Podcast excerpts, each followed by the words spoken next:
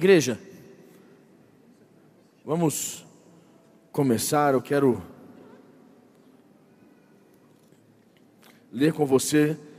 Abra a tua Bíblia comigo em Lucas capítulo 1, capítulo 1. Abra comigo. Aqui em Lucas capítulo 1, versículo 26, diz assim: No sexto mês foi o anjo Gabriel enviado da parte de Deus para uma cidade da Galiléia, chamada Nazaré, a uma virgem desposada com certo homem da casa de Davi, cujo nome era José. A virgem chamava-se Maria. E entrando o anjo aonde ela estava, disse: Alegra-te, muito favorecida, o, o Senhor é contigo. 29, ele diz: Ela, porém, ao ouvir esta palavra, perturbou-se muito e pôs-se a pensar no que significava esta saudação. Mas o anjo lhe disse: Maria, não temas, porque achaste graça diante de Deus. Eis que conceberás e darás à luz um filho, a quem chamarás pelo nome de Jesus. Este será grande e será chamado Filho do Altíssimo. Deus, o Senhor, lhe dará o trono de Davi, seu pai ele reinará para sempre sobre a casa de Jacó, e o seu reinado não terá fim. Então disse Maria ao anjo: Como será isto? Pois não tenho relação com homem algum. Respondeu-lhe o anjo: Descerá sobre ti o Espírito Santo, e o poder do Altíssimo te envolverá com a sua obra, com a sua sombra. Por isso, também o, o ente santo que há de nascer será chamado Filho de Deus. E Isabel, tua, tua parente, igualmente concebeu um filho na tua velhice, sendo este já o sexto mês para aquela que dizem ser estéreo. Porque para Deus não haverá impossível em todas as suas promessas. 38 ela fecha, versículo 38. Então disse Maria: Aqui está a serva do Senhor, que se cumpra em mim conforme a tua palavra. E o anjo se ausentou dela. Feche teus olhos, curva tua cabeça. Senhor, nós pedimos, Pai, revelação na tua palavra, entendimento, compreensão, que ela nos leve a um novo nível de intimidade com o Senhor, de entendimento da tua grandeza, dos teus feitos. Que a tua palavra possa se cumprir nas nossas vidas, sobre cada um que está aqui, cada um nos assiste em casa, aquele pai que precisa ser ministrado, tocado pelo teu espírito, que o Senhor o envolva, que o Senhor possa descer sobre ele, e a sombra do Altíssimo possa te cobrir, possa suprir as tuas necessidades, a tua dor, teu lamento, que o Senhor seja Deus na tua vida hoje, que Ele te fortaleça, te dê graça, traga revelação, sabedoria para o seu dia a dia, em nome de Jesus. Amém.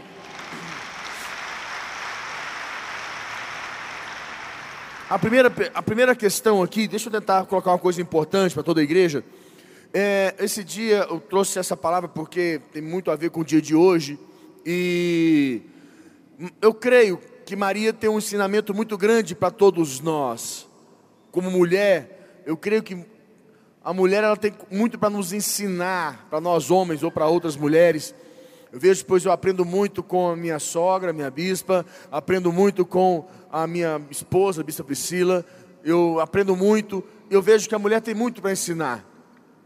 Eu vejo o potencial e o poder de uma mulher de poder levantar o seu marido, estruturar sua casa. quanta sabedoria, quanta força tem a mulher. E Maria, ela mostra para nós uma coisa importante. E até me questionaram esses tempos, né, as pessoas sempre tão, me perguntam por, por que, que nós não é, é, é, é, utilizamos da figura de Maria na igreja evangélica. Por que, que Maria, para nós, não tem uma simbologia tão grande como em outras igrejas. Eu vou te explicar de uma maneira simples. A Bíblia não fala para nós, em momento algum, que Maria é intercessora. A Bíblia não diz que ela pode interceder junto ao Pai. Agora, Jesus sim o disse, que ele precisava ir para ele interceder por nós. Ele, quem morreu na cruz, foi ressuscitado, a, a pessoa e a figura de Jesus que representa isso. Maria, ela não ressuscitou, ela não teve esse poder sobre ela, apesar de ser uma mulher de extrema, como se fala, admiração por todos nós, aceitamos a figura dela, admiramos e até vamos ministrar e falar um pouco dela, porque ela tem muito para nos ensinar. Temos total respeito por isso. Mas não podemos colocá-la na figura de Deus, porque a Trindade fala do Deus Pai, Deus Filho, Deus Espírito. A Bíblia não fala de um terceiro Deus, um quarto, um quarto, um quarto Deus, quinto Deus. Então é muito importante entenderem isso. É como a cruz. Me perguntam muito, por que a igreja evangélica não usa a cruz com, com Jesus? Nós aceitamos a cruz. A cruz para nós ela tem, tem muito significado. O poder da cruz, a, a, o conceito da cruz, a, a cruz é um sinal de missão, missão de redenção, de responsabilidade, de compromisso. A, a cruz ela é extremamente importante, mas a pergunta é simples: Jesus, ele está na cruz ou ele ressuscitou? Ele está na cruz? É por isso que nós não usamos ele na cruz, nós aceitamos a cruz. Em muitas igrejas evangélicas você vai ver a cruz, é muito normal, porque nós aceitamos, nós, nós cremos na cruz.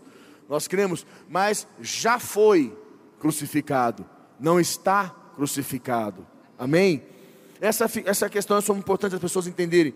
E aqui, quando nós lemos esse momento, volta para cá, que eu vejo a figura de Maria, essa mulher, e a Bíblia fala que ela se posicionou de uma forma muito importante. E a pergunta que eu tenho é: o que é que fez de Maria a mais privilegiada dentro de todas as mulheres?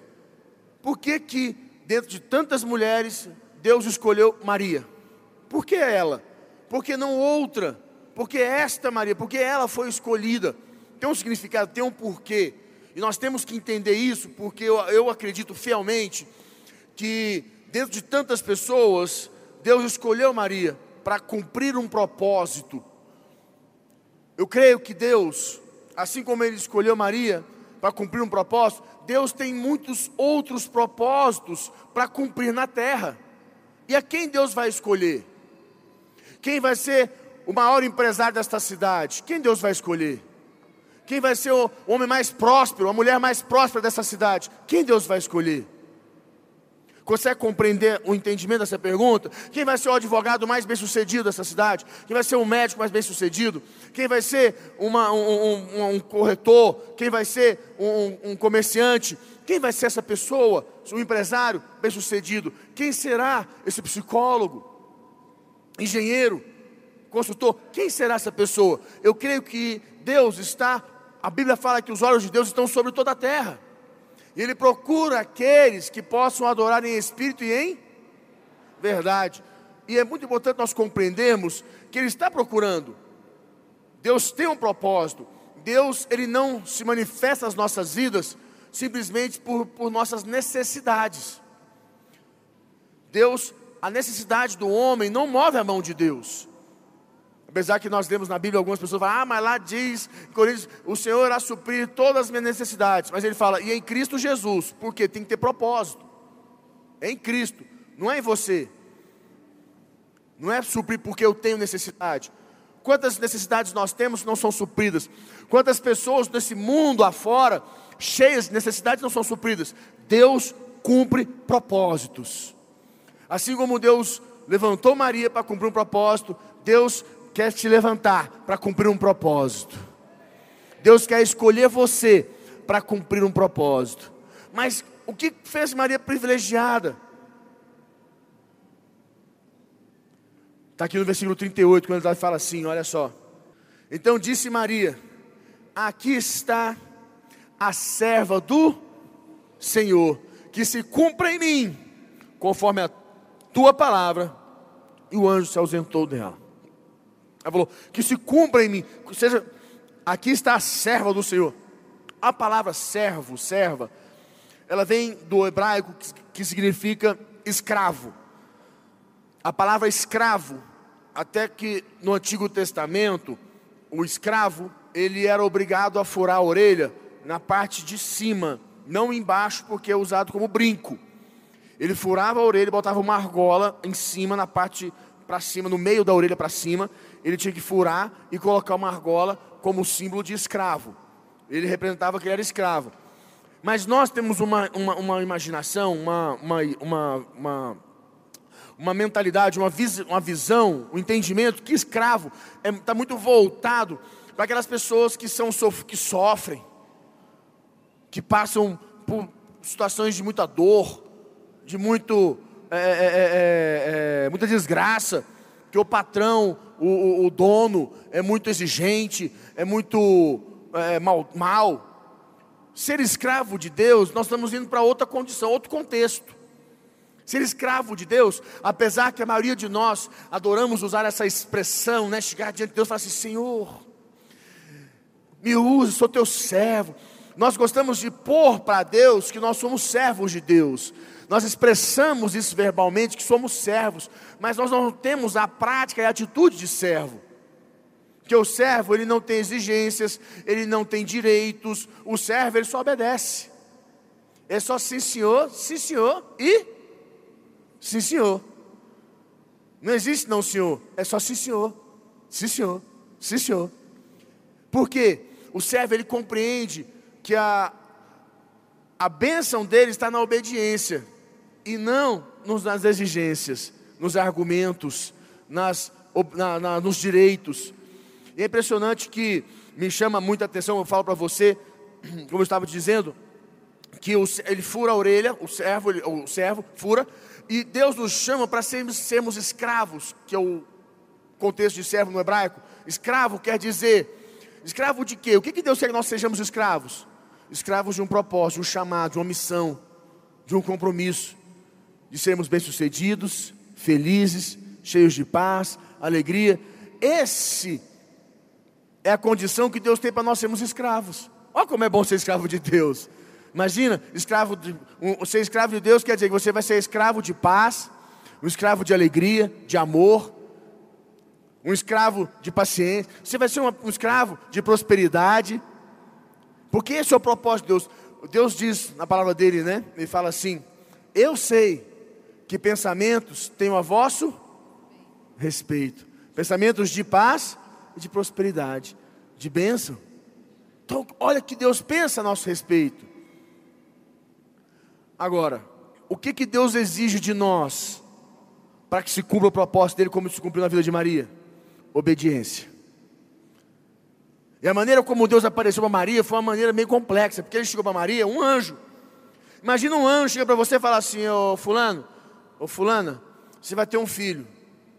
Não, mas eu nem marido tenho, né? Eu não tenho como ter filho, não é impossível. Não, não, não, não. Vai ser, você vai ficar grávida do Espírito Santo. Vai ter um espírito que vai vir e vai te engravidar. O que você vai fazer, mulher? O que você faria? Olha que condição.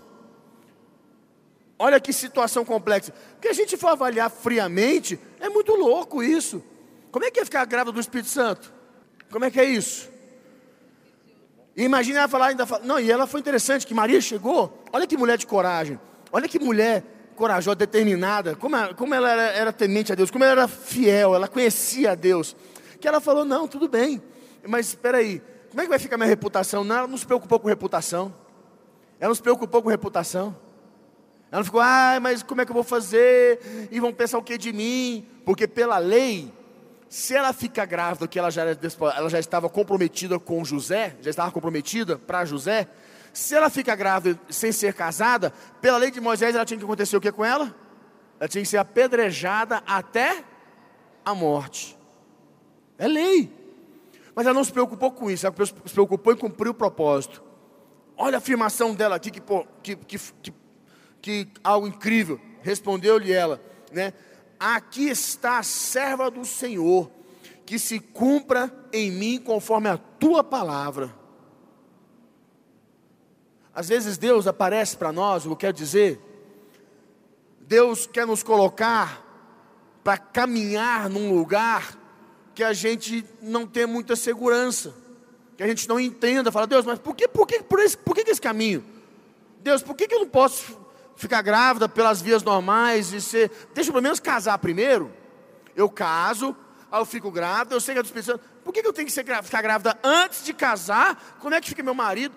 Por que, que tem que ser esse, esse, essa forma, essa maneira de conduzir que confunde, que deixa o povo com, com, pensando mal de mim, avaliando o que de mim? Aí eu te explico. A palavra de Deus diz assim, ó. Mesmo que eu ande pelo vale da sombra da morte, mal nenhum, mal nenhum, porque sei que estás, mesmo que eu ande aonde? No vale da sombra da morte. Quer dizer, Deus nos conduz no vale da sombra da morte. Ele nos leva, o Espírito nos leva para o deserto. Ele nos põe no vale da zona da morte. Ele nos leva para o vale da, da batalha. É Deus que nos conduz para lugares que, per, pela nossa visão normal, natural, humana, a gente fala: não, isso aqui é furada. Não, não vou. Por isso que Deus não quer de nós exigências, desculpas, argumentos, muito menos direitos. Deus quer o que de nós? Obediência. Porque se eu for para onde Ele está me mandando, ali é o lugar da minha bênção.